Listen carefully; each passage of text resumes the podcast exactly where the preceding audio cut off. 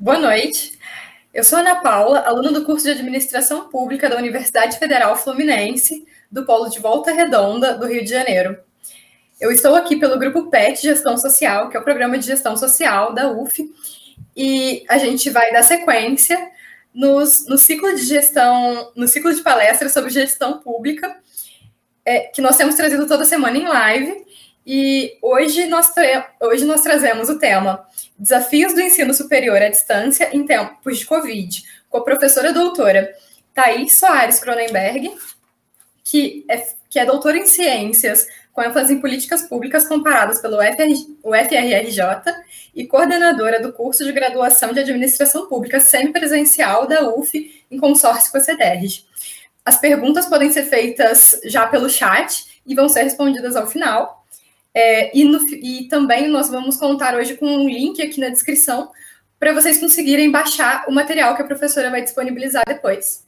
Então, muito obrigada, professora eu acho muito importante é valorizar a iniciativa do Grupo PET, é, com esse projeto do Compartilhe Ideias. Eu gosto muito desse projeto, desde o início, quando eu ingressei na UF em 2016, é, participei desse projeto. É, o PET sempre vem é, iniciando ou implementando esse projeto na Semana Acadêmica da UF. Então, deixo aqui meus parabéns ao grupo, ao professor Rabegão, a todos os estudantes que são bolsistas do PET. E é, a temática que o grupo me pediu para abordar é, diz respeito ao ensino à distância, né? Esses desafios do ensino superior à distância nesse tempo, né? Em tempos aí de Covid.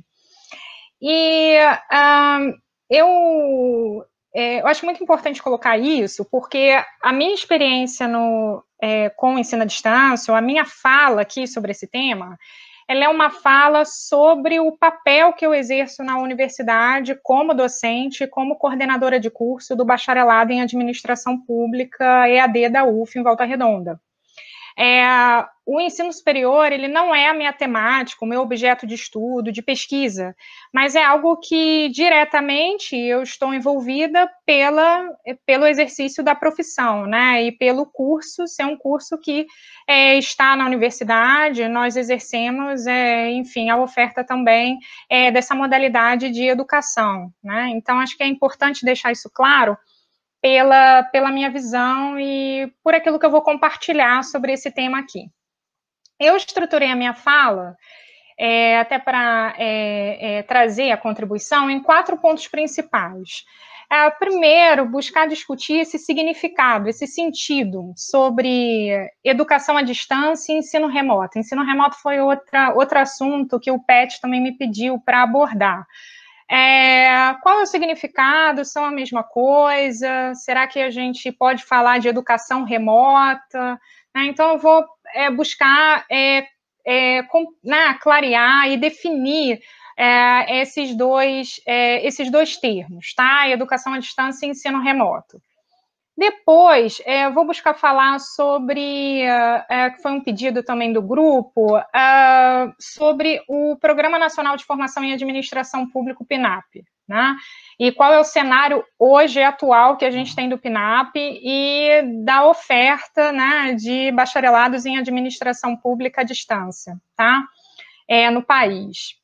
Uh, vou trazer alguns dados também é, do curso de bacharelado em administração da UF pelo consórcio CEDERJ e também alguns números da UF, de cursos à distância da UF.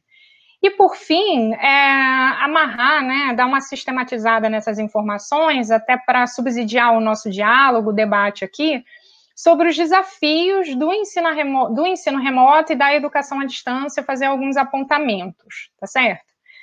Então, nesse primeiro ponto, falar sobre é, o ensino remoto, antes de falar sobre o ensino remoto, que foi um termo que nós ouvimos muito, né? Vocês devem ter ouvido muito também nas portarias do Ministério da Educação, nas instruções de serviço que a nossa universidade e outras universidades também é, publicaram. É, esse termo esse termo estava muito presente, né? Está muito presente, não só em ensino remoto, como também trabalho remoto né? E isso associado é o ensino remoto à educação presencial, tá?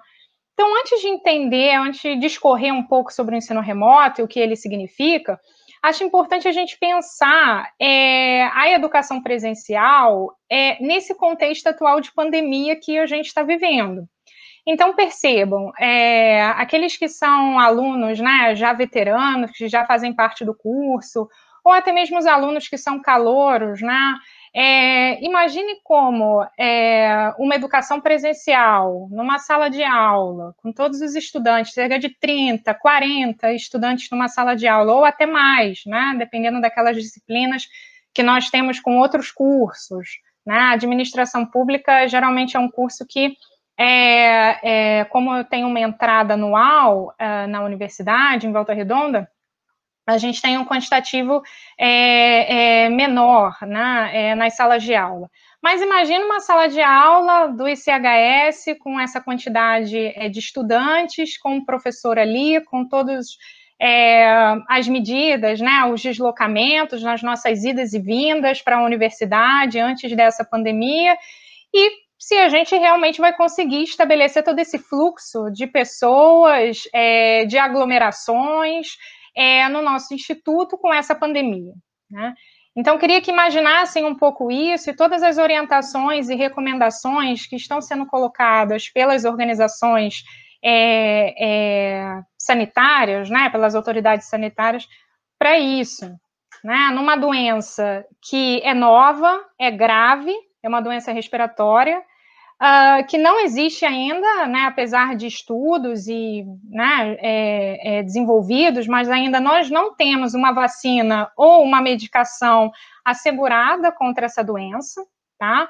É uma doença que ela é transmissível, né, de pessoa para pessoa, é, inclusive por objetos e superfícies também, dependendo desse toque, né, do, do, dos objetos, mesas, maçanetas, celulares, né, corrimãos, é, e que ao tocar esses, esses objetos, né, e tendo aí essa a presença do vírus, ao, é, é enfim, é, seja é, é, né, colocar a mão no rosto, nariz, boca, a gente acaba sendo tendo essa, essa transmissão, né? Acaba é, é, tendo vírus. É, a medida né, ideal, mais eficaz que nós temos visto é o auto-isolamento, tá certo? É ficar em casa. Então, as orientações, até a gente ter um controle da doença, e no caso brasileiro a gente não está tendo, sobretudo na região né, no, no Sudeste, inclusive aqui no Rio de Janeiro, é, o que a gente tem visto é um avanço da doença também para é, é, o interior, tá? É, a gente não tem uma, uma medida eficaz a não ser essa de ficar em casa, né? De é, estabelecer o isolamento social e o distanciamento social quando estivermos, é, enfim, em espaços públicos, né, em medidas que a gente saia para as necessidades essenciais, tá? É, eu é, depois eu até compartilho, né? A Ana depois vai até compartilhar é, é, uma, algumas alguns gráficos, alguns dados é, que estão disponíveis, né? É, acho que o Marcos falou muito bem sobre a transparência dos dados, como os dados e as informações, os dados abertos, o governo aberto. Né? Acho que não só governo, mas a gente precisa falar de Estado aberto. Né? É, como a transparência e a publicização das informações, dos dados, é muito importante para a tomada de decisões e para o estabelecimento é, de ações, de medidas que precisam ser adotadas na administração pública, sobretudo nesse episódio, é, é, nesse cenário né, que nós estamos vivendo é, é, da Covid.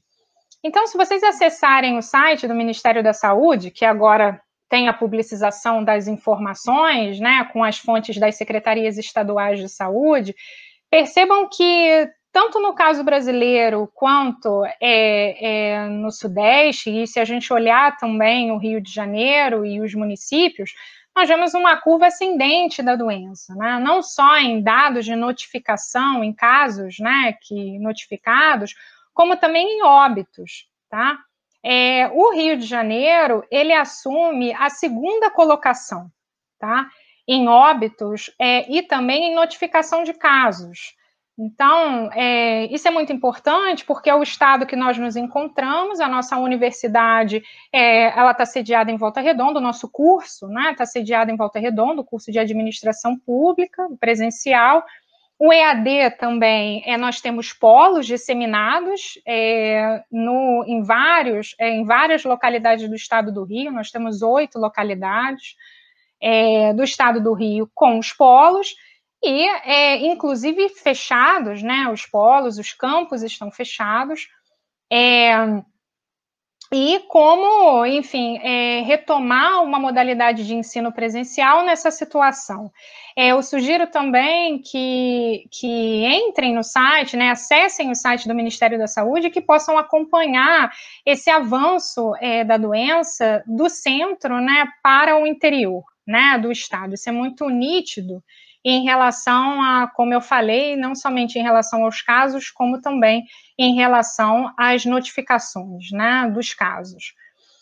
É, fazendo essa, esse breve, né, essa breve contextualização e pensando toda essa situação é, na educação presencial, e é muito importante a gente falar de educação presencial e não de ensino presencial.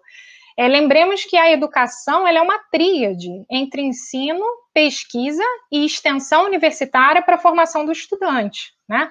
Para essa formação não somente profissional, como uma formação é, crítica, humanista, reflexiva, crítica, que a universidade pública promove, tá?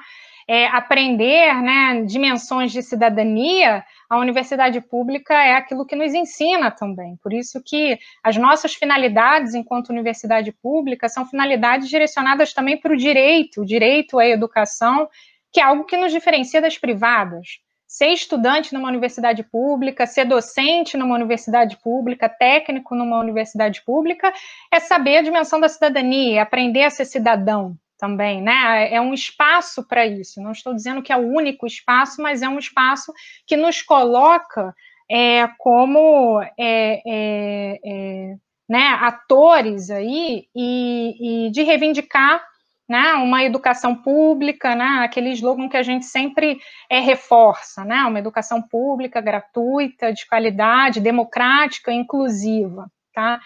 Então, é, essa dimensão de ensino remoto, esse termo do ensino remoto, ele é uma medida, na verdade, é adotada é, para a educação presencial em um período excepcional, em um período de emergência, né? Uma situação excepcional de aprendizagem.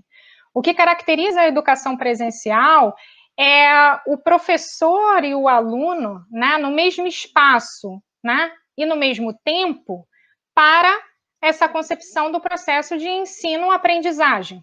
Né? Isso, é, isso difere da educação à distância. Tá? Então, foi uma medida é, emergencial adotada para essa situação de pandemia. Agora, é claro que nós precisamos problematizar isso. Né? É, percebam que nessa situação que a gente vive de emergência é, da saúde pública, nós não somente, é, claro, hoje no momento nós estamos suspensos com o calendário escolar na UF, Estamos trabalhando de forma remota. O que é o trabalho remoto que vocês também viram é, muito aí nos noticiários, nas portarias, nas instruções de serviço da universidade? São as nossas atividades que, ao invés de realizarmos no espaço físico da universidade, naquele horário né, dedicado às nossas atividades, nós estamos realizando onde? Em casa, né? Em casa, no ambiente domiciliar. Então, isso é o que significa o ensino remoto e o trabalho remoto. Só que essa situação do ensino remoto, do, e aí eu acrescento do trabalho remoto, ela precisa ser é, feita, né, ela precisa ser considerada numa, né, numa, numa, em uma série, é, em um contexto distinto, tá? Em um contexto é, que, é, e aí eu trago algumas informações sobre um relatório é, parcial que foi publicado, um monitoramento da universidade sobre saúde mental junto aos estudantes da universidade. Aí a gente começa a é, é, trazer as implicações que a doença tem é, é, é afetado o nosso dia a dia e que claro, em um processo de ensino remoto na educação presencial, ela afeta também. É, vocês podem ter acesso a esse relatório parcial. É, eu não, ainda não tive acesso ao relatório final, esse levantamento sobre saúde mental dos estudantes da UF, mas é, cerca de 100 estudantes preencheram esse. É, foi um questionário que a, a, a Prograde, um dos questionários, porque vocês também estão recebendo vários questionários, eu, eu vou falar um pouquinho sobre isso também. Mas um desses questionários ele buscava mapear a situação de saúde mental dos estudantes. Ele foi, ele, esse relatório ele saiu em abril de 2020 e algumas informações chamam atenção, né? Olha que em abril de 2020 é, Ainda atento porque nenhum estudante da administração pública preencheu esse questionário, tá? É, na verdade, a, é, são respostas de estudantes da universidade, mas de outros cursos também, não é exclusivo da administração pública. A maior parte dos estudantes é, tem sentimento de tristeza nesse período de isolamento social, tá?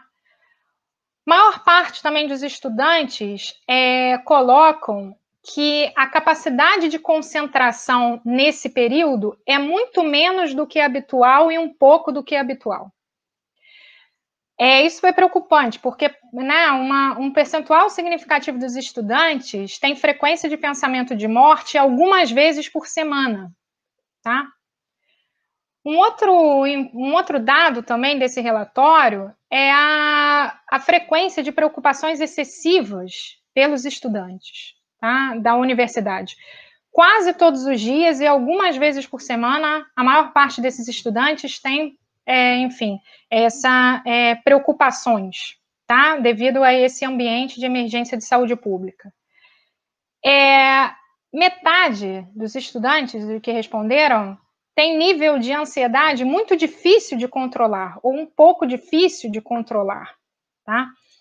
É, por fim, é, esses estudantes também retratos, estudantes da universidade, que responderam o questionário, que têm feito tratamento prévio de saúde mental, tá? Cerca de 45% desses estudantes buscaram esse tratamento, é, e 40% desses estudantes sofrem de transtorno de ansiedade.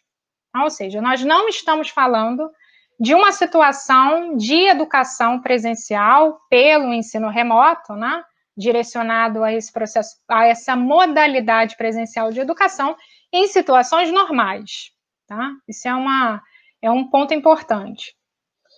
É, o NDE, Núcleo Docente Estruturante da Administração Pública, eu trago outros dados também que é, são importantes. Não sei se os estudantes que preencheram o questionário que o núcleo docente estruturante do curso de administração pública é, discutiu, a coordenação do curso de administração pública presencial também disponibilizou esse questionário.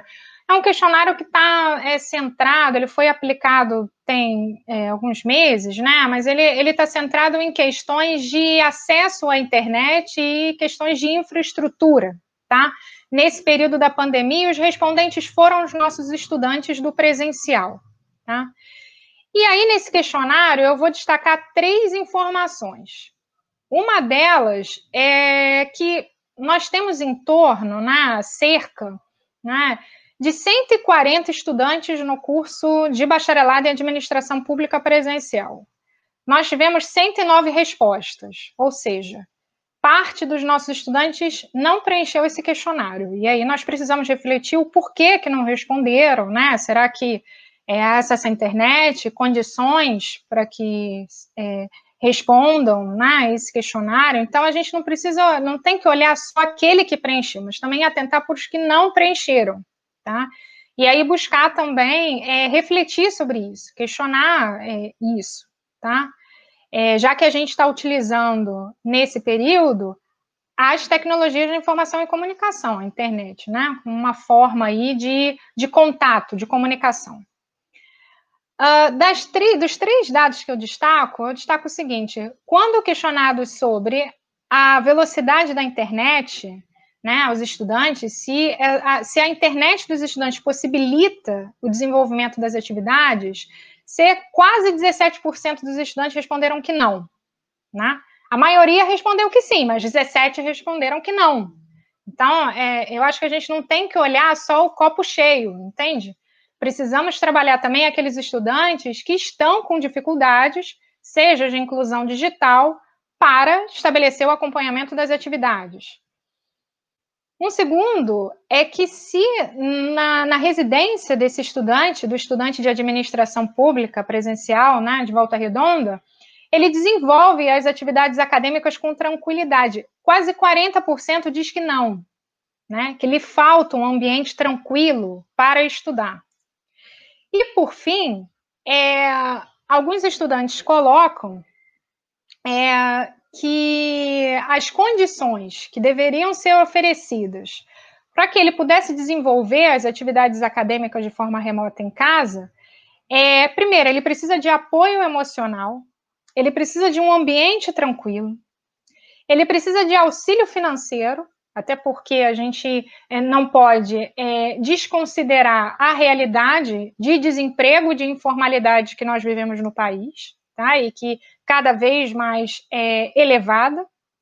Vide a, a paralisação ontem realizada pelos motoqueiros, pelos trabalhadores de aplicativos. É, e colocam é, também nessa, nessa resposta, né, nessa, é, nessa resposta dessa pergunta, questões de infraestrutura, como computador, internet, que é possível. O que, que eu estou querendo dizer aqui, né, com essas informações, com esses dados? E, e depois também teve algumas falas, né, é, muito interessantes dos estudantes, claro, sem ser identificadas, né, que os estudantes corroboram ah, essas, é, esses resultados aqui colocados é, de problemas de infraestrutura, problemas de vulnerabilidade socioeconômica em casa, e destacam algo muito importante, aí são reflexões que a gente precisa ter com esse ensino remoto na educação presencial. Primeiro, as condições de acesso à tecnologia, elas são desiguais, né? E, e como universidade pública, nós precisamos pensar na igualdade entre todos os estudantes pra, para a educação. Ah, é um ponto fundamental. Então, a universidade lançou aí, eu não sei se foi ontem ou anteontem, editais para inclusão digital, para monitoria, fortalecendo a, é, a, a, assistência estudantil, que precisa melhorar muito, né? o suporte assistente estudantil ao estudante, quantidade de bolsas, manutenção do estudante na universidade, a gente precisa fazer um debate muito sério na universidade sobre isso sobretudo também para os polos do interior, tá? É, isso, isso é um ponto que, que precisa ser discutido também. Eu acho que com essa com, com esse momento que nós estamos vivendo, abre uma janela aí de oportunidade para que nós possamos pautar e fortalecer a universidade pública e a, as políticas de permanência do estudante na universidade. Tá? E eu estou dizendo isso não só para o estudante do, da educação presencial, como também da educação à distância. Tá? Um outro ponto que precisamos considerar, e para reflexão, para compartilhar aí a ideia, é que a tecnologia é um meio, a tecnologia não é a finalidade. O processo de aprendizagem ele pode se construir por meio da tecnologia, mas nada substitui o professor. Nada substitui o docente, nada substitui um ambiente de aprendizagem, de interação. E é claro que com essa realidade, a gente precisa refletir uma forma garantindo né, é, princípios democráticos, inclusivos, né, é, princípios de igualdade é, para esse que esse ensino remoto, se na, na educação pública ela, ele aconteça, na educação superior ele aconteça. E chamam a atenção para as condições de saúde física e mental, que elas ficam muito abaladas nesse período é, de é, né, dessa é, da, da, doença, né, de isolamento social que nós estamos vivendo.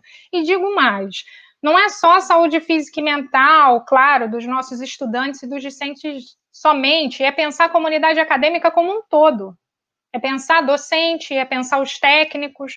Nós temos também respondido um questionário da Progep, é, os, os, docentes né, e os técnicos, semanalmente, um levantamento da Progep que desconsidera a saúde mental do docente. Tá? É, isso é muito importante, porque é, por mais e que a universidade tem feito seu apoio psicológico, o ICHS tem ofertado o apoio psicológico, então aqui deixo, reforço né, aos estudantes que estejam, em, estejam nessa situação de isolamento, é, que estejam né, sofrendo psicologicamente nessas condições, com situações de ansiedade, de estresse, de depressão, que busquem um auxílio psicológico, que possamos fortalecer, utilizar a tecnologia para estar presente, né? não estar distantes. A tecnologia também nos possibilita isso. Claro, levando em consideração todas essas problemáticas, né? esses, esses fatores condicionantes aqui. Mas é, é, é muito importante acessar o apoio psicológico que está sendo ofertado. É, considerando isso e considerando essa desigualdade é, no acesso às condições e às oportunidades é, entre o nosso corpo discente, é, sendo né, é, decidido é, o ensino remoto na educação pública, que nós possamos olhar a todos os estudantes sem distinção, tá? E, sobretudo, aquele que não tem, né, é, aquele que não tem, é, que, que passa por essas condições que o impedem do ensino remoto, o trancamento não é a solução. Tá? Trancar não é a solução. No sentido, ah, eu não estou conseguindo acompanhar é, a, né, o ensino remoto porque eu não tenho computador, porque eu não tenho uma internet é, adequada pelas condições de saúde ou pelas condições socioeconômicas que eu estou vivenciando em casa, é melhor eu trancar. Não, não tranque. Né? E aí eu deixo aqui o meu apelo aos veteranos e aos calouros do bacharelado em administração pública, seja do presencial, seja à distância. Não evadam, né? que nós possamos pensar conjuntamente e por isso a participação estudantil é fundamental na tomada de decisão, nas instituições colegiadas. Lembrando que nós temos um grupo de trabalho no ICHS com participação docente-discente, para que os discentes também, cada curso tenha o seu representante, e que vocês também possam é, levar suas inquietações, é, é, as suas, é, é, enfim, as suas demandas, as suas contribuições para o grupo de trabalho no âmbito do CHS, né, que nós temos refletido, inclusive, deixo aqui meu apelo, porque é, nós elaboramos um questionário bem completo, é, um novo questionário. Eu sei que vocês já responderam vários questionários, mas esse questionário em especial, que deve estar sendo, é, que vocês receberam ou devem estar recebendo em poucos dias, ou se não essa semana, pelo ICHS, não deixem de receber, não deixem de responder. Foi um questionário, é um questionário longo, um questionário que tem cerca de 40 perguntas, mas buscando atender a todas as dimensões. Uma dimensão de infraestrutura, uma dimensão socioeconômica, uma dimensão de perfil do estudante, uma dimensão de é, questões de saúde física e mental, para que nós possamos ter um diagnóstico amplo dos estudantes. Sem a participação de vocês e sem entender o que está se passando com o principal beneficiário da política de educação que é o corpo discente, nós não conseguimos avançar nas medidas, tá? Então, fica aqui o meu apelo para que vocês possam preencher mais um desse, desse questionário, tá? Então, bom, então explicando o que é ensino remoto, como eu disse anteriormente, né, uma medida excepcional que utiliza as tecnologias da informação para a educação presencial. Não é a mesma coisa do que educação à distância do que a, a modalidade, a educação ela tem duas modalidades, ou ela é presencial ou ela é à distância, tá? E a modalidade à distância, ela, o que, que caracteriza a modalidade à distância da educação, tá? É, eu não gosto muito desse nome, educação à distância, porque há formas de se fazer presente à distância. Eu prefiro que seja adotado o nome de educação virtual ou educação online. Educação à distância já gera uma pré-noção no seu próprio, na sua própria terminologia, né? Bom, o que, que a educação à distância possibilita, né? educação nessa modalidade à distância? Primeiro, é, se no presencial há docentes e discentes juntos, né, fisicamente no espaço e no tempo, a educação à distância não. Né? A educação à distância, ela, é, isso não ocorre, tá? E as tecnologias da informação e comunicação, sons, imagens, vídeos, plataformas, né? E aí tem um ambiente virtual de aprendizagem para que essa educação possa acontecer. Ela, é, ela não acontece ao mesmo tempo, tá? E quais são as vantagens? Aí é algo que, é, como coordenadora do curso e docente, eu defendo, mas defendo não como sinônimo de precarização. Educação à distância não é sinônimo de precarização, não é sinônimo de redução do papel do Estado, pelo contrário, é mais Estado, é tornar a educação é, mais democrática, mais interiorizada, com mais políticas públicas, com política pública permanente de educação, né? Para que esses princípios de, do papel social que a educação à distância possui, porque ela consegue interiorizar, ela consegue democratizar a educação superior, que não, né, para que não fique concentrada a grandes centros, para que atenda aquele estudante que, que trabalha o dia todo, que não consegue, né, ele, ele não consegue é, cumprir um curso presencial, muitas vezes num turno integral, porque ele trabalha, ele tem filhos, ele trabalha inclusive em, né, em turnos, a situação, a, o mundo da vida dele não, é, ele, ele se encaixa mais, ele é facilitado mais, ele se insere mais numa modalidade de educação à distância pela toda pela flexibilidade que a educação à distância dá, por não ser num horário, num local, tem questões de, de, de deslocamento. É, mas flexibilidade não é sinônimo de facilidade. É o que eu costumo dizer é para os estudantes, pelos, para os nossos estudantes na modalidade à distância. Pelo contrário, né? Exige mais disciplina, exige mais planejamento, exige mais força de vontade, né, por parte do estudante para que ele se para que ele permaneça no curso, tá? E educação à distância também não é sinônimo de não qualidade no ensino, e eu vou mostrar isso. Tá? A gente tem que. Parece que quando a gente fala de educação à distância na universidade, a gente está falando de um tabu. E não é verdade. Tá? Não é verdade. Eu convido a todos vocês, a, a, aqueles que ainda não foram, né, e com certeza devido a essa situação não vão poder ir fisicamente, mas é, convido para que é, é, assistam, né? Eu acho que nesse, nessa situação de pandemia a gente não vai ter, obviamente, uma aula presencial, uma aula inaugural presencial do EAD. Mas se tiver na modalidade à distância, sugiram que, que percebam o quanto a universidade alcança, né?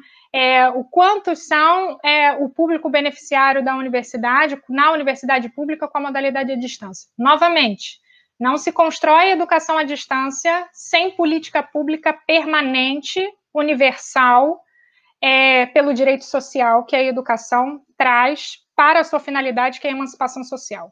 Eu acho que isso é muito importante colocar, porque é, muitas vezes ela é vista é, por uma por outras né, por outras finalidades e finalidades mais direcionadas a, né, a precarização, flexibilização, e não é verdade, tá? Não é isso. Por mais que tenha também, aí eu, eu entro no marco normativo, que o Grupo PET também me pediu para contribuir, da educação à distância, tá?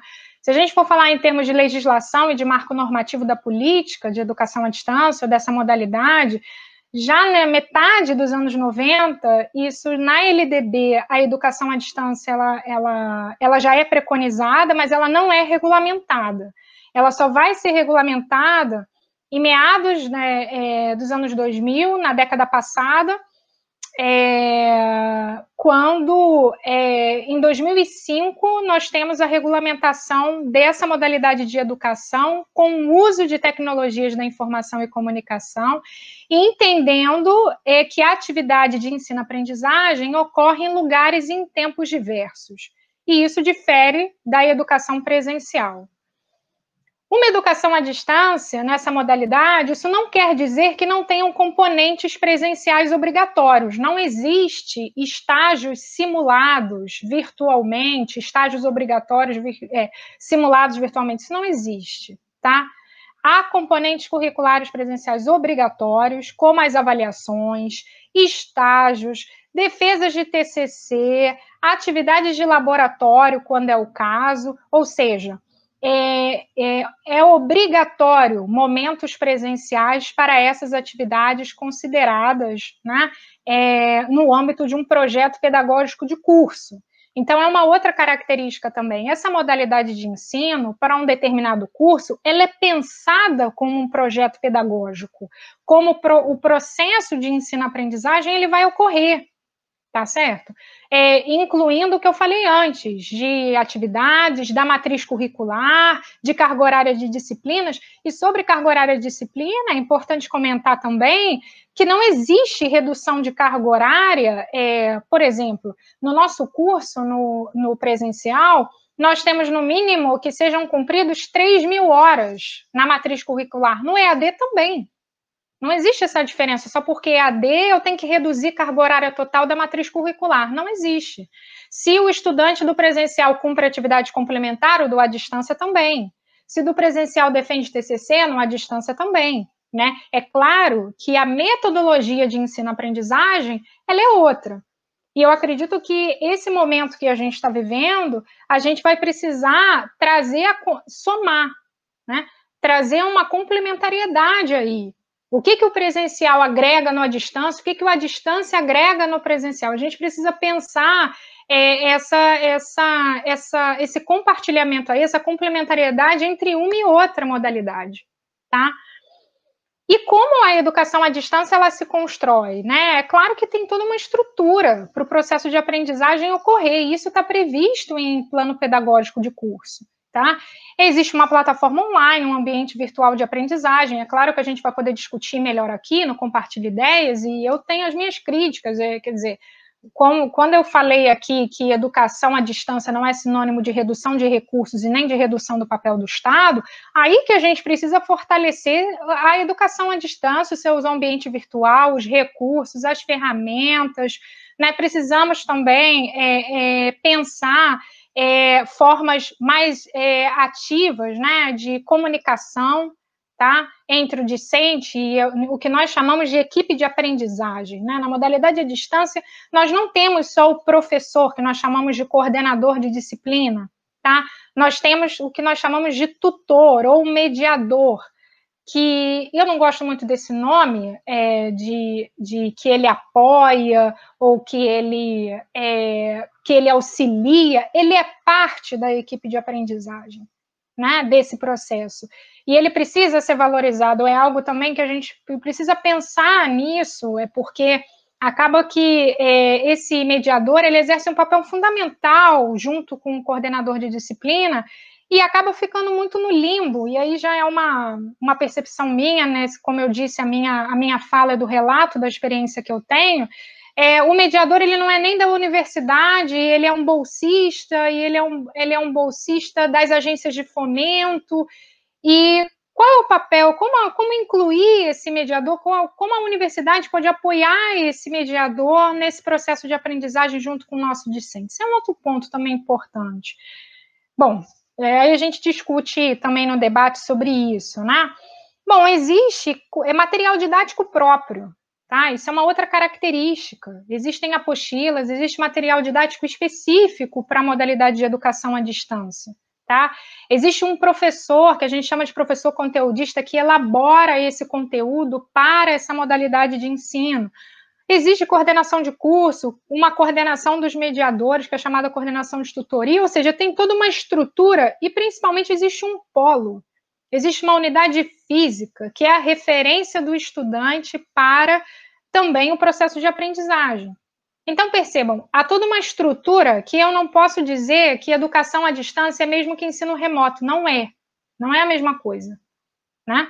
É, existe toda uma, uma, uma estrutura de aprendizagem que não se tem no ensino remoto, que é uma, uma, uma medida a ser adotada numa educação presencial em tempos de pandemia. E aí a gente pode discutir isso aqui, tá? Como isso fica, quais são os questionamentos, as implicações. Eu tentei levantar algumas aqui na minha fala sobre isso.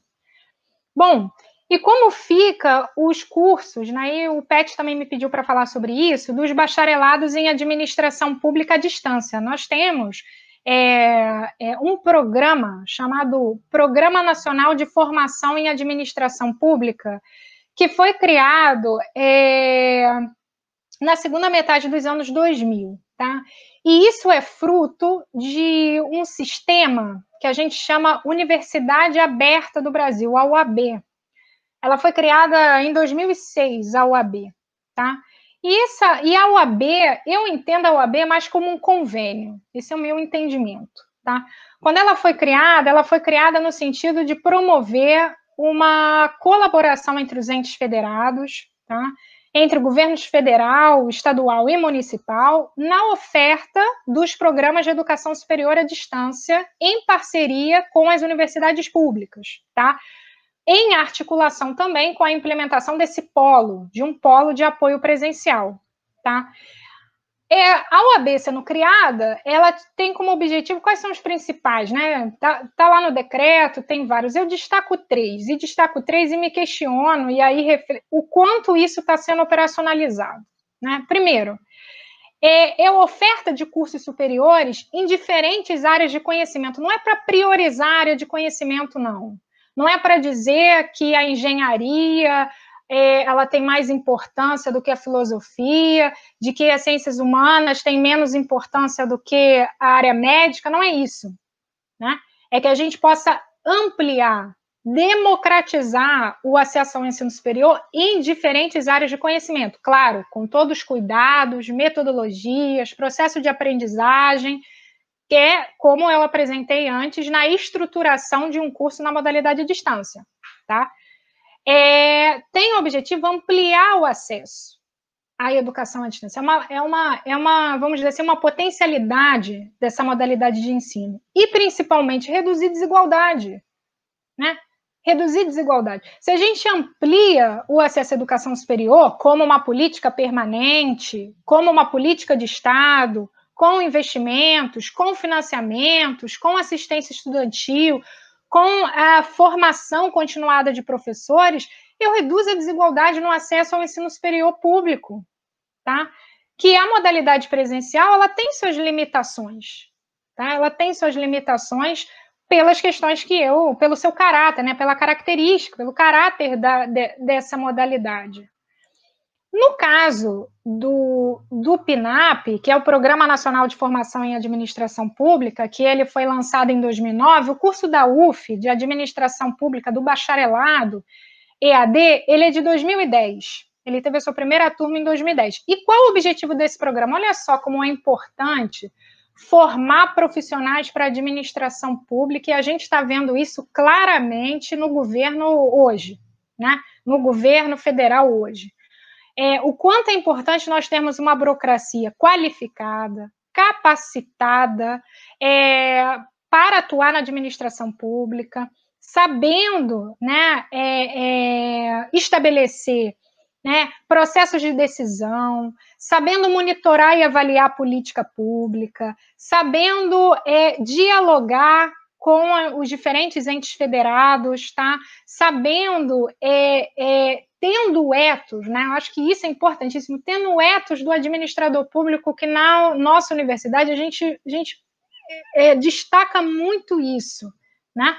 Um administrador público que seja humanista, que seja democrático, que seja republicano, que haja não só pela eficiência, que é fundamental a eficiência na administração pública, mas não esqueçam da efetividade, da finalidade que a administração pública tem e que é distinto da administração de empresas. É por isso que a gente, no início desse ano, né, até em fevereiro desse ano, nós tivemos que, inclusive, reforçar é, a DCN. Né? Tivemos que reforçar a DCN no campo de públicas, porque, novamente, houve um direcionamento de é, é, não se ter uma DCN própria no campo de públicas, unindo a DCN da administração pública com a administração de empresas, e novamente os pesquisadores, os professores, representação estudantil, o campo de públicas novamente se uniu para afirmar a DCN. Né? Ou seja, temos um ethos, uma característica própria no campo de administração pública e precisamos reforçar a nossa identidade. E, e, o governo atual né, mostra o quanto é importante né, todo esse desgoverno mostra o quanto é importante a gente incentivar e fomentar cursos de formação em administração pública, para ter uma burocracia qualificada. E o PNAP, na educação à distância, ele foi um curso que pensou não somente a formação no ensino superior, no bacharelado, em administração pública, buscando, percebam, é nos municípios que está muitas vezes as dificuldades das capacidades institucionais, né? E de, de capacidade de capital humano, da burocracia qualificada para atuar nos municípios.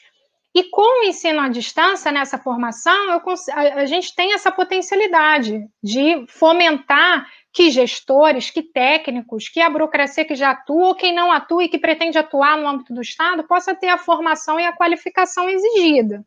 Tá? Então, o PNAP ele pensou não só o bacharelado, mas a continuidade por especializações.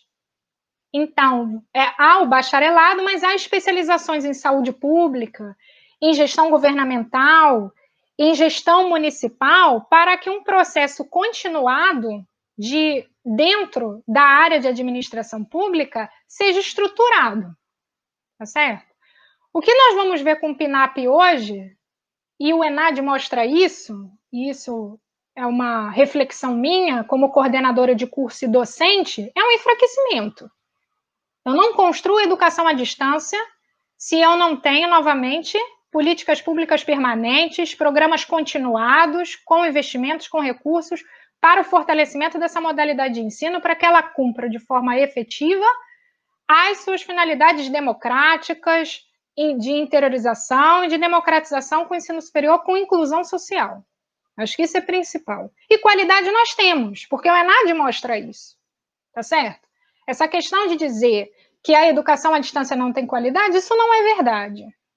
Isso não é verdade, e, e posso dizer aqui, dar um depoimento pessoal, como docente e coordenadora de curso, que eu mudei muito a minha concepção de educação à distância quando comecei a atuar como na educação à distância. E hoje sou uma das defensoras dessa educação à distância, desde que, né, como eu falei, buscando a presença do Estado. Tá? De um Estado que eu acredito que é um Estado interventor, um Estado de proteção social, um Estado do bem comum, das finalidades coletivas, é esse o Estado que eu acredito. Não é um Estado que reduz sua ação, não. Bom, é... hoje o PNAP, na minha opinião, ele, ele, ele, ele enfraqueceu. Né? E aí a gente, a gente vai perceber no ENAD isso. Tá? Por quê? Que eu vou, vou explicar né, é, o motivo. A gente tem vários desafios aí a cumprir, que a nota do ENAD, do último ENAD de 2018, refletiu isso nos bacharelados em administração pública pelo PNAP. Tá? Isso é uma análise minha que eu faço com os resultados da última avaliação, que é importante também. O curso de educação superior tem avaliação. Da mesma forma que o presencial tem, a distância também tem. Tá certo? Ele passa por processos de avaliação, existe uma Secretaria Nacional de Avaliação, de regulação do curso, da mesma forma que o presencial. Bom, como está o ensino à distância na universidade, na UF? Né? Eu não sei se, se vocês sabem, se, se todos aqui têm noção da dimensão do ensino à distância na UF, mas cerca de 25% do corpo discente da UF é oriundo da educação à distância. Tá? Não é nada desprezível ter cerca de quase 11 mil alunos na graduação à distância. Tá? A UF tem seis cursos de graduação à distância, tem 28 polos disseminados no estado do Rio. A Volta Redonda, UF Volta Redonda, eu posso dizer, né? Eu acho que os meus colegas também compartilham comigo, não sei se outros professores do estão assistindo aqui o vídeo, mas não sei se compartilham comigo. UF Volta Redonda é um campus de oferta das especializações e de bacharelado em administração pública. A gente pode dizer que é um, um polo, vamos dizer assim, um espaço de oferta de cursos de bacharelado de especialização da administração pública de qualidade. Tá? É, e como aí é, também foi algo que o grupo PET me pediu, para trazer alguns dados do bacharelado em administração pública da UF Volta Redonda. Vamos buscar comparar aí com o presencial e ver a dimensão de democratização, de interiorização que a educação à distância promove. Bom, em primeiro lugar, é, entram ingressam por semestre no ensino à distância na UF é 400 alunos, 800 por ano. No presencial, cerca de 40, 50, né, acredito. Nós temos hoje, na modalidade ativos, alunos ativos no curso, mais de 2 mil.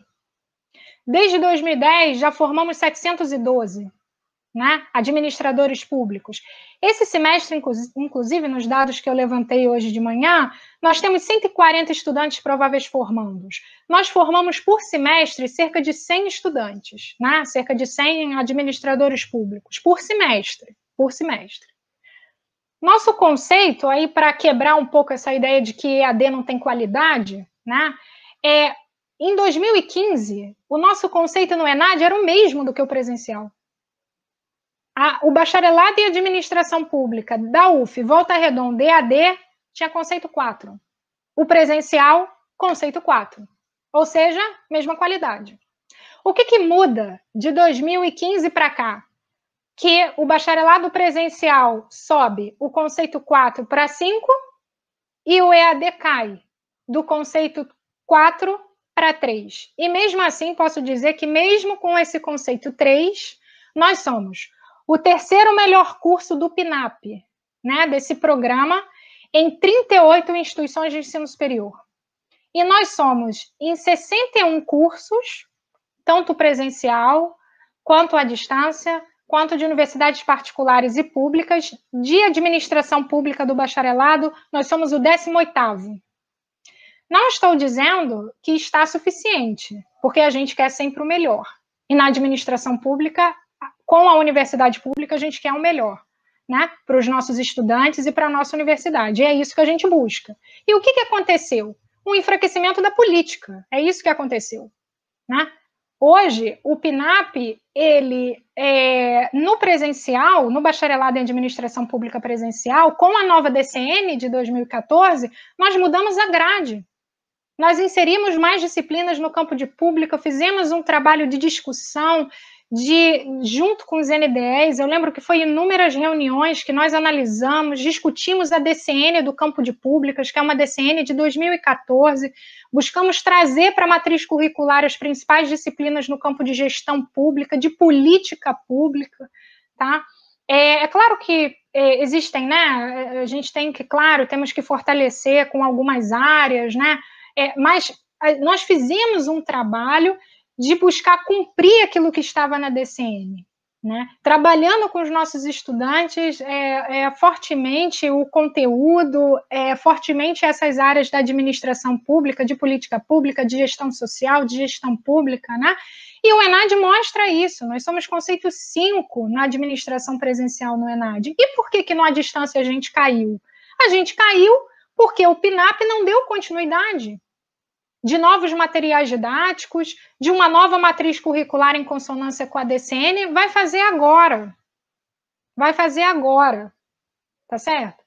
Então, acho que a gente precisa levar em consideração. Isso é prova do que eu, assim, isso demonstra, não é prova, mas demonstra que para o ensino à distância, uma educação à distância de qualidade, democrática, inclusive a gente precisa do Estado, a gente precisa de política pública, a gente precisa da indução do governo federal com o apoio dos estados e municípios. A gente precisa tornar a educação à distância estratégia de desenvolvimento, projeto de desenvolvimento.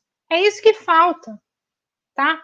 Não estou desconsiderando o que já foi feito, só estou colocando é, questões para compartilhar aqui com vocês é, que só a burocracia de rua, como eu, a da ponta, a gente não vai conseguir resolver. Por mais é, que nós defendamos, mais que nós tenhamos uma defesa né, da, da modalidade de ensino, a gente precisa fortalecer é, com as condições e com as capacidades.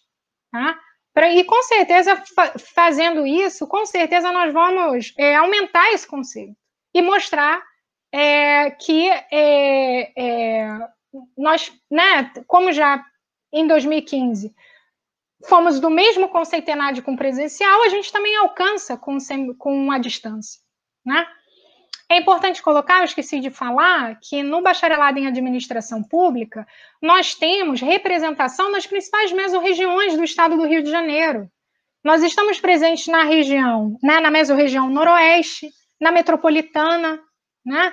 Estamos presentes também no noroeste fluminense, no sul fluminense, em oito polos. Agora, existem desafios? Existem. E aí eu já estou finalizando a minha fala, né? Porque já são 8 e 10 aqui, eu estou controlando o tempo também, para a gente poder debater o tema.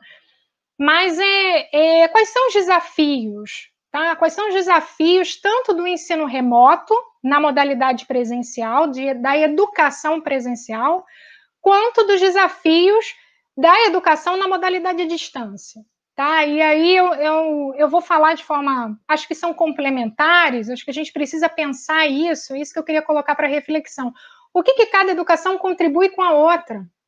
A gente precisa criar aí um modelo de, de complementariedade entre as duas. Né? Da educação à distância, quando eu comecei a escrever e a, e a sistematizar a minha fala, o meu pensamento para esse compartilhar ideias, eu quase não consegui colocar em um único slide, porque acredito que eu estou tão dentro da. É, com, com o papel que eu exerço, eu estou tão dentro da. E, e como defendo também, eu estou tão dentro ali querendo que. É, tendo uma visão mais holística que é, eu coloquei diversas questões e vou pontuar as principais. Algumas eu já falei e vou reforçar para finalizar minha fala. É, qual o desafio da educação, da educação na modalidade de distância? Primeiro, precisamos ter política pública permanente de educação. Segundo, a educação à distância tem que vir como uma estratégia de desenvolvimento territorial. O que quer dizer isso? Quer dizer que os estados e os municípios eles precisam adotar isso é, como, uma, como uma estratégia de política, como um plano a ser seguido, com a indução do governo federal para que realmente esse sistema, um sistema de educação pública à distância, a gente consiga fortalecer ainda mais esse sistema.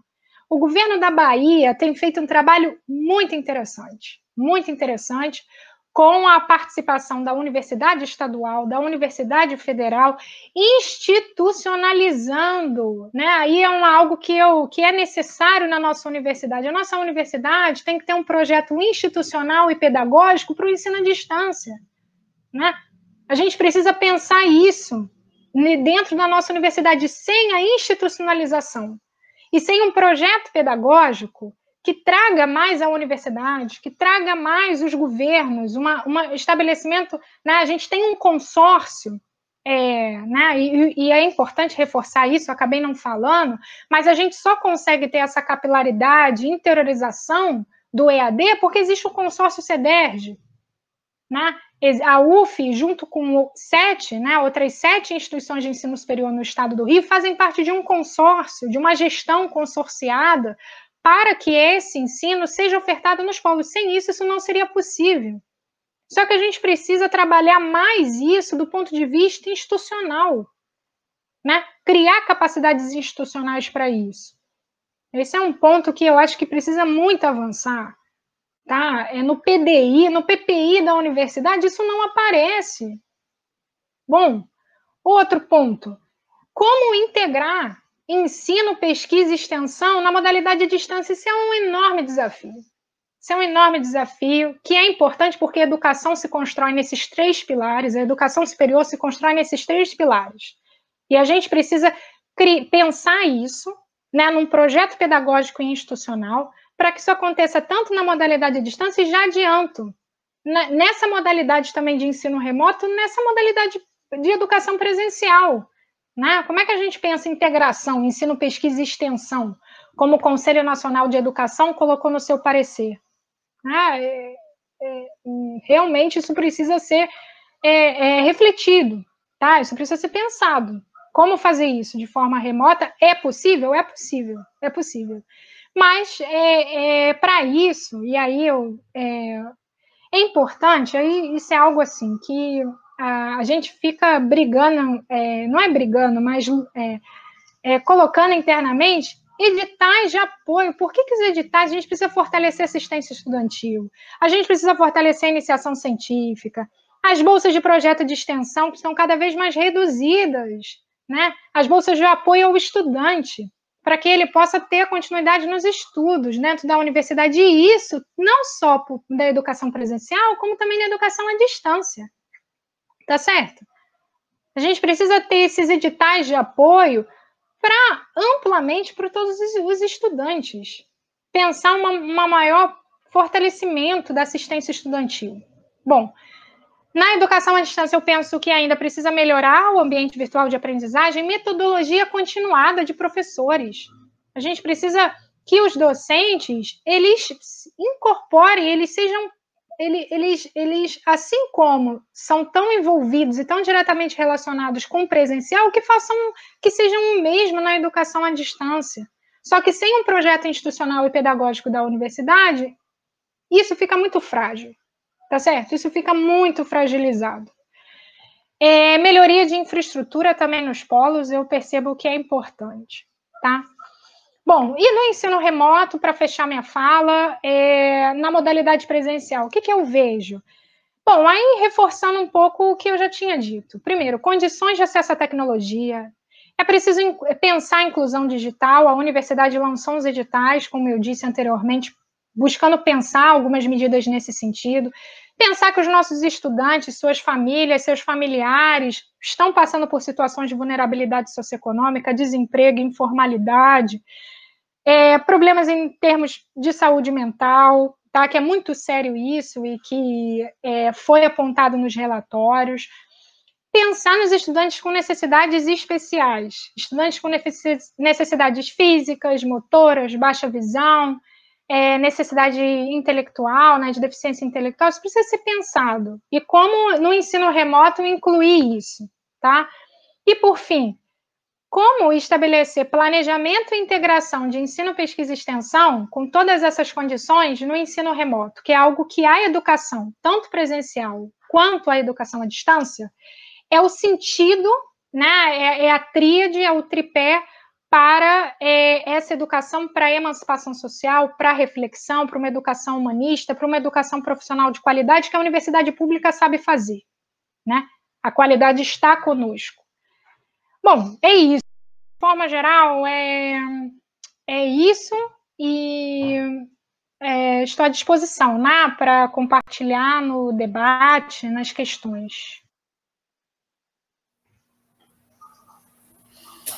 Bom, agora a gente vai fazer uma rodada com as perguntas. É, chegaram seis perguntas aqui. Então eu vou ler todas elas e se a professora precisar, eu leio elas de novo. Então, vou começar pela primeira. Já fui aluno de administração pública à distância e agora sou aluno do presencial. No EAD, se tem muito, muito o individualismo dos alunos por causa do distanciamento. Tem algum meio de se diminuir esse problema? Segunda pergunta. O marco da internet de 2014 é garantidor de acesso à internet de modo a tornar o EAD democrático? Ou há risco de empresas ditarem a velocidade de conexão e assim interferir na democratização do EAD? Terceira pergunta. Quais dicas você daria para os professores que nunca lidaram com o ensino à distância terem mais eficiência nesse momento? Quarta pergunta. Pensando no cenário pós-pandemia, quais serão os desafios que irão demandar muito esforço das instituições de ensino superior? Quinta pergunta. Caso prolongue a pandemia e a, impossibilidade de aulas presenciais, acredita ser possível que o ensino à distância e essa estrutura já oferecida pelo CEDERJ possa ser introduzida aos presenciais? Sexta pergunta. Como podemos dialogar com o movimento estudantil e a reafirmação da necessidade de ensino presencial, que acaba por demonizar o ensino à distância? São essas.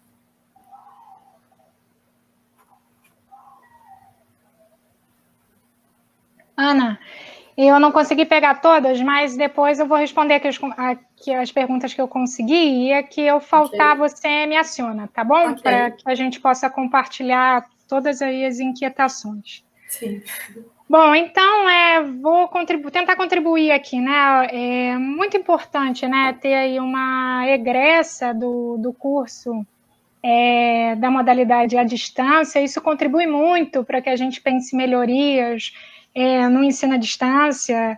É muito, muito, né, muito bacana tê-la participando aqui dessa, desse compartilha ideias. Como diminuir o individualismo? Bom, para mim, o individualismo é algo que, inclusive, a sociedade de mercado nos impõe. tá certo? Eu acho que isso não é algo somente da educação à distância. É uma perspectiva cada vez mais do ter e não do ser. Vamos pensar aí o que, que a gestão social nos ensina para o nosso mundo da vida, para o, o papel que nós exercemos na sociedade, para a gestão social como meio para a gestão pública. Né, trazendo aí o nome do programa, né, Programa de Educação Tutorial PET em Gestão Social. Né? Então, é, na minha opinião, o individualismo é algo que é, ele se impõe por um projeto político de redução do Estado, por um projeto neoliberal, por um projeto cada vez mais que fortalece o que nós temos e não o que nós somos. E a gestão social é justamente ao contrário disso. A gestão social nega esses valores e traz outros valores que eu acredito que no Compartilha Ideias do professor Abegão, de Economia Solidária, nós possamos é, é, trabalhar valores que a gestão social e a economia solidária contribuem como a solidariedade, o bem comum, a, a dialogicidade, tá certo? Então, no EAD tem individualismo? Sim. Né? E aí a, a estudante coloca bem né, a, a, em termos de, de um processo de aprendizado, porque ele é solitário. Porque o estudante ele não está num ambiente de coletividade como no presencial. E com isso o estudante se sente muito sozinho porque ele tem que se organizar, o seu planejamento de, de né, ele tem que ter planejamento, ele, ele precisa ter disciplina, uh, mas é, eu acredito que, novamente, a educação à distância, ela é uma forma de se fazer presente, eu acho que isso a gente precisa melhorar, sim, no ensino à distância do bacharelado de administração pública, precisamos melhorar. É, eu acredito que o centro acadêmico, eu gosto muito quando o centro acadêmico, a representação estudantil participa das reuniões de colegiado, é, tem participado desse grupo de trabalho do ICHS, porque eles são muito engajados em, em, atividades, e do presencial também, vocês são muito engajados em realizar é, é, formas né, de eventos, de, de uh, enfim, de, de é, é, de encontros virtuais que podem ser feitos virtual. A gente tem que, a gente tem formas de estar presente na educação à distância.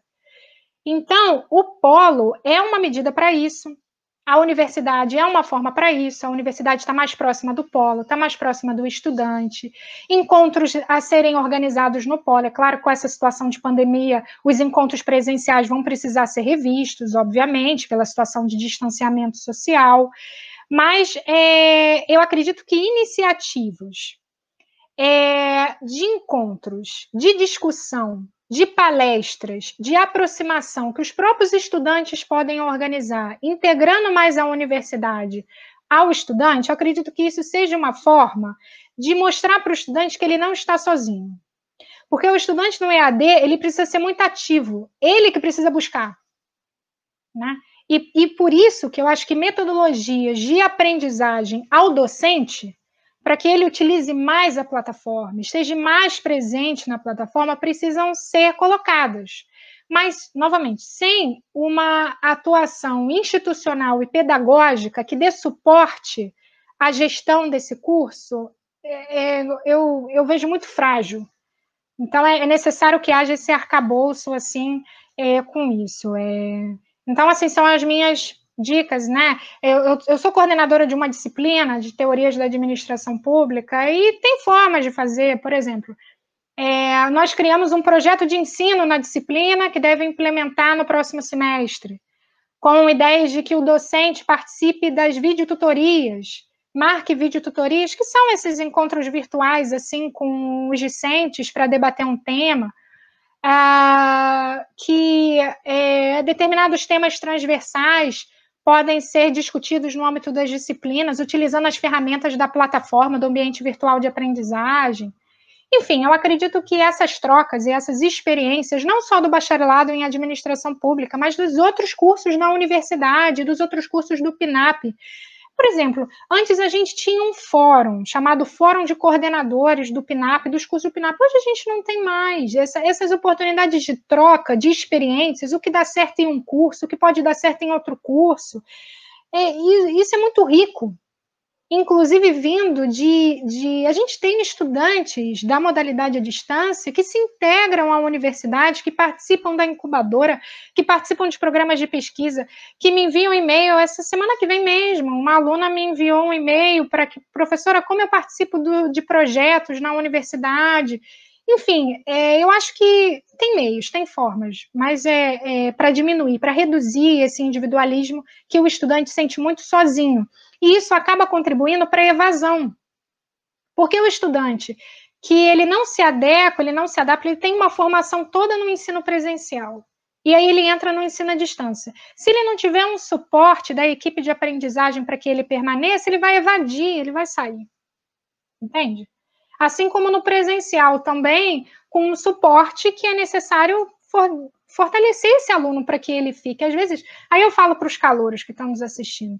Muitas vezes os estudantes entram, eu já perguntei isso diversas vezes para os estudantes. Por que, que você fez administração pública? Os estudantes dizem, não sei. Às vezes foi a opção que eu tinha e que marquei lá porque eu queria direito, porque eu queria. Geralmente é direito que eles respondem porque eu queria direito, aí eu não tive vaga no direito, aí a administração pública foi a opção e eu escolhi. Depois que ingressam no curso, se encantam com o curso, se identificam com o curso de uma tal forma, é, de, de querer atuar em pesquisa no âmbito profissional.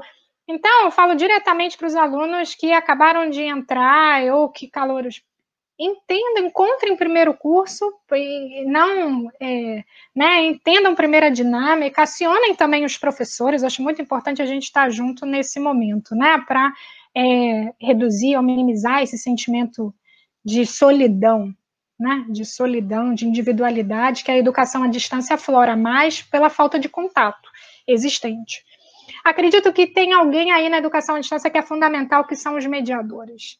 Os mediadores são fundamentais para que é, possam fazer esse trabalho junto com a coordenação de curso.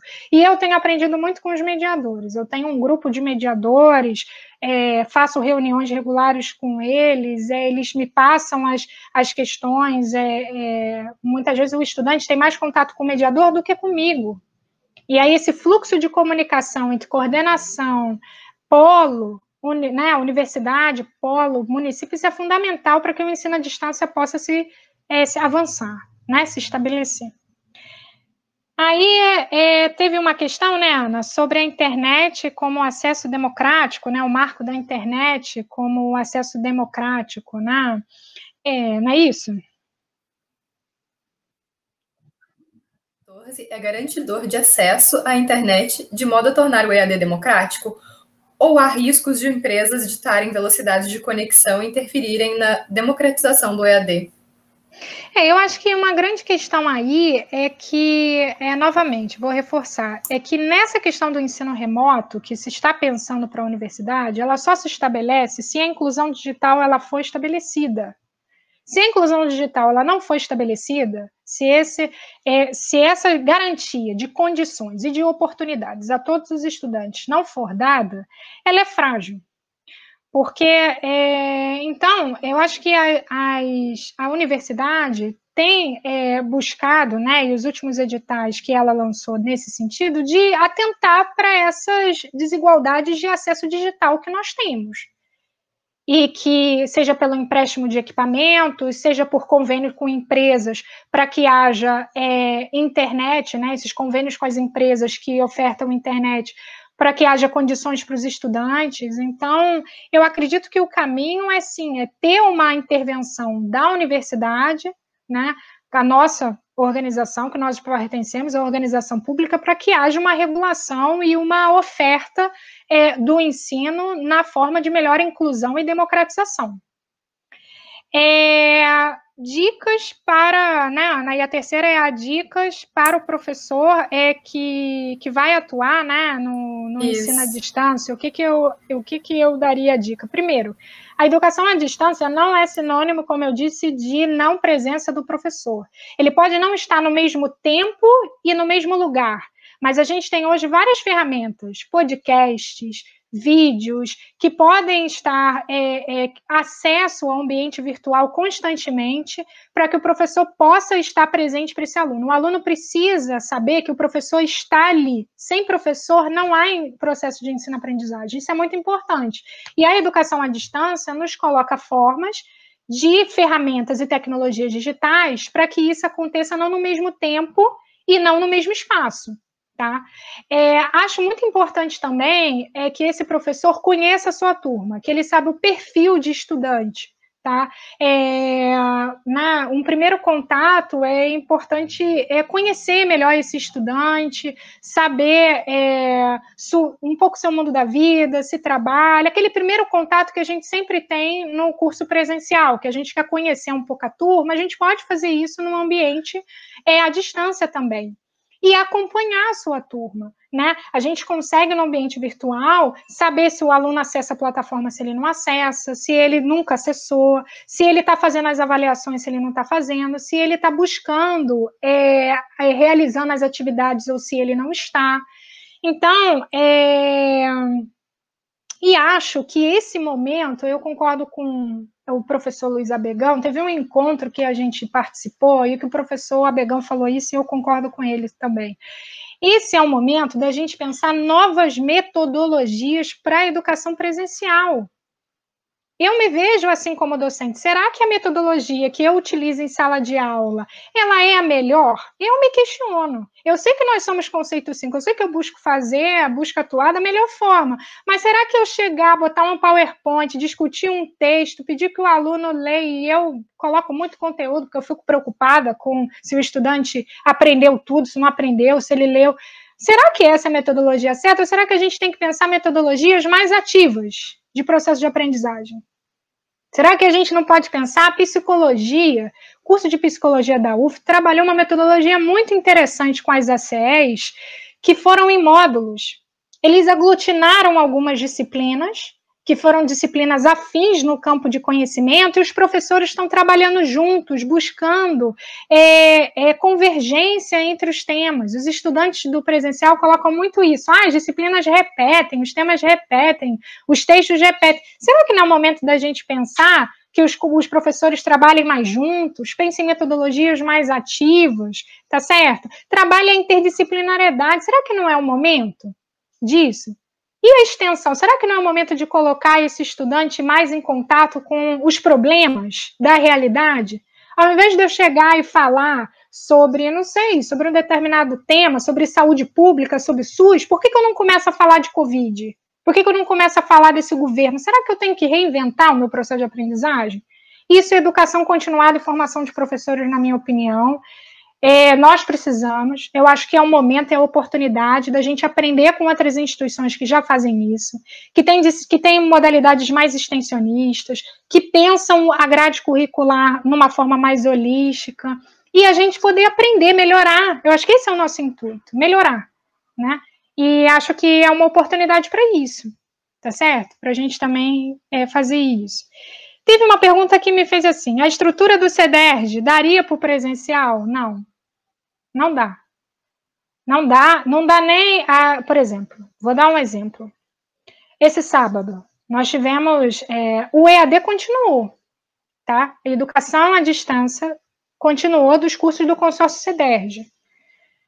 É, eu vou listar aqui os problemas. Eu não, eu não explanei isso na minha, na minha fala, mas posso dizer, tive casos de por exemplo, mediadores que ficaram doentes, professores que ficaram doentes e aí tiveram que se afastar, às vezes atrasar é, correção, não colocar conteúdo na plataforma, o mediador com crianças em casa, com filhos em casa, a plataforma que é, precisa ser organizada. Por exemplo, no EAD, na entrega das avaliações, a gente precisa estabelecer horários para que as avaliações sejam entregues na plataforma, porque se todo mundo acessar a plataforma ao mesmo tempo, não dá conta.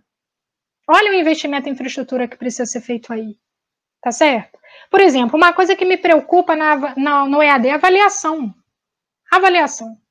Como é que eu faço? A, a principal forma de fazer avaliação, quando o EAD retornou, é eu ter um horário específico, num dia, marcado da semana, olha, nesse horário, claro, avisada de forma antecipada para o aluno, num cronograma de provas, num plano, uma, óbvio, tudo acordado com o estudante para que ele tenha o seu planejamento, para que naquele horário ele entre e faça a prova. E faça a prova. Para quê? Porque eu não posso permitir compartilhamento de informações, colas, isso prejudica a formação do estudante. Se o estudante não estuda, se o estudante coloca a prova em sites é, de sei lá, existem diversos sites aí de que compartilha prova, que tem banco de prova, que passei direto e outros mais aí que fazem isso. Se o estudante está indo por esse caminho, ele pode até achar que é um caminho facilitado. Mas depois, se ele prestar um concurso público, um processo seletivo, ele não vai. Não, ele, não vou dizer que ele não vai passar, mas a formação dele esteve prejudicada se ele não estudou de forma adequada. Então, ou seja, hoje com todo no CEDERJ, com a estrutura do CEDERJ, com todos os mediadores, coordenadores de disciplina atuando na plataforma, nós estamos tendo que racionalizar, organizar o acesso. Né? Inclusive, por exemplo, tem uma ferramenta muito interessante na plataforma que se chama vídeo tutoria. É quando o mediador ele acessa e ele consegue, em forma de vídeo, agendar um horário e sanar as dúvidas dos estudantes, é uma forma de estudo dirigido, né? É o, o estudante lê o material, se ele tem dúvida, ele busca o mediador à distância para ter, ter é, sanar as dúvidas. O que acontece é que essa ferramenta é, não, não, não, está é, de forma eficiente na plataforma, efetiva na plataforma. Por quê? Porque está tendo sobrecarga. Inclusive, se discutiu nas reuniões de colegiado melhorar a, o ambiente virtual. Então, eu acredito que não é possível. Eu acredito que o que o CEDERJ pode contribuir, o que a experiência, o know-how do CEDERJ pode contribuir, é com a nossa experiência no EAD. A experiência no ensino à distância no EAD, com as ferramentas que podem ser utilizadas, com uh, o método de avaliação, método de aprendizagem. Eu acho que isso nós temos como contribuir. Agora, utilizar a plataforma do CEDERJ para o presencial, não. É, na minha opinião, não é possível. Talvez o, a equipe do TI lá do CEDERJ possa dizer de forma bem clara, mas pelo que eu estou vendo como coordenadora de disciplina e coordenadora de curso, não. Tá? Talvez com a experiência, como eu disse, que a estrutura já tem, né? Faltou alguma, Ana, que eu deixei de responder? Bom, é, teve a como podemos dialogar com o movimento estudantil, que na reafirmação da, da, necessidade do ensino presencial acaba por demonizar o ensino à distância. Teve essa. é. é, eu vou dizer uma coisa, olha só. Vou falar aqui, Ana. Quando eu recebi o convite da mesa, para que eu não julgo convite, porque eu não julgo parte também do PET, é, é, os estudantes botaram assim: a ofensiva do ensino remoto. Né?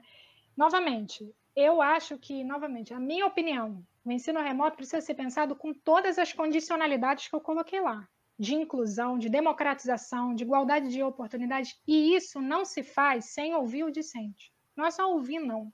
É trazer o discente também para o pro processo de discussão, para o compartilhamento de decisões, não é somente vê-lo como forma de consulta, não é que ele seja parte do processo de é, é, discussão e decisão das medidas. Eu não sei se o discente, se vocês discentes estão se organizando, estão discutindo, estão dialogando em assembleias virtuais, é, que tragam isso para o corpo docente, que tragam isso para a direção do ICHS. Vocês sabem que nós somos abertos a, a, a dialogar com vocês, a resolver, né, a tentar estudar medidas e discutir medidas. Eu acho que vocês têm um corpo docente bem aberto para isso.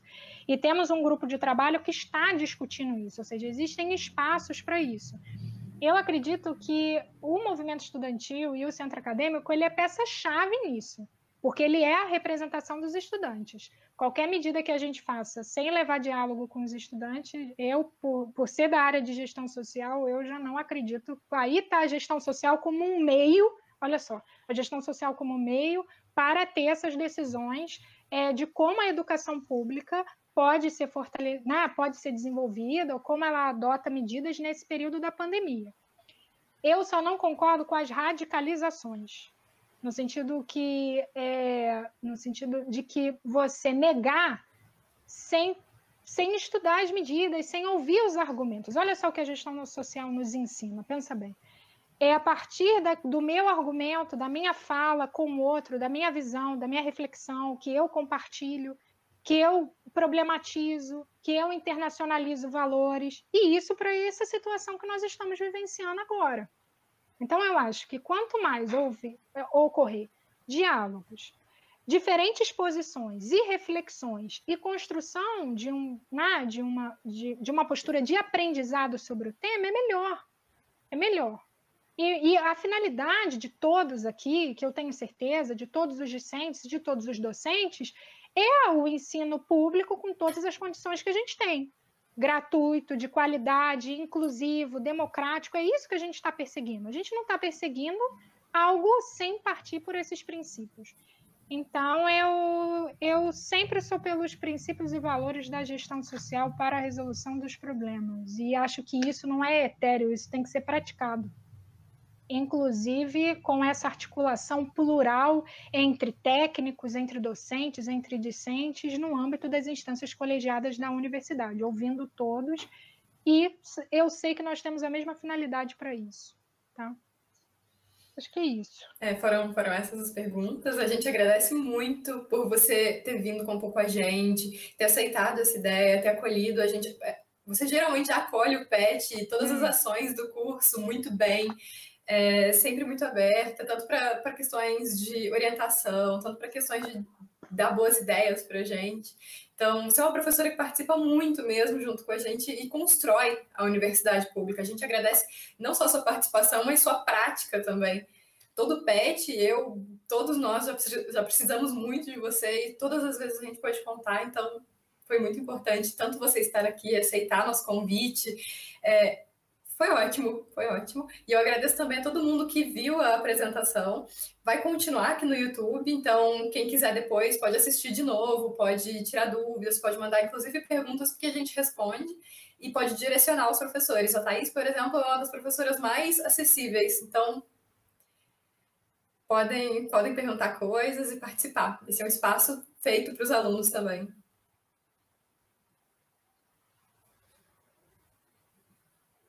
É isso. Tem uma fala final, Ana? Posso falar? Pode, pode terminar. É, não, só, só agradecer, né? Agradecer e cumprimentar todos novamente. É, é dizer que esse é um debate que não se esgota aqui. É isso que eu queria dizer. Que eu acho que esse é uma, uma primeira, né, de, de outros espaços que a gente, não só comigo, ou com outros docentes, ou inclusive no corpo discente mesmo, para que isso seja, para que isso seja discutido é, né, debatido, deliberado, e que nós possamos ter uma construção coletiva é, com as finalidades da universidade pública. Agradeço muito o convite é, e parabenizo mais uma vez o Grupo PET por sempre trabalhar, buscar trabalhar ensino, pesquisa e extensão no campo da administração pública para a educação, né, no campo da administração. Então, é, deixa aqui meus parabéns. E obrigada mais uma vez. Boa noite.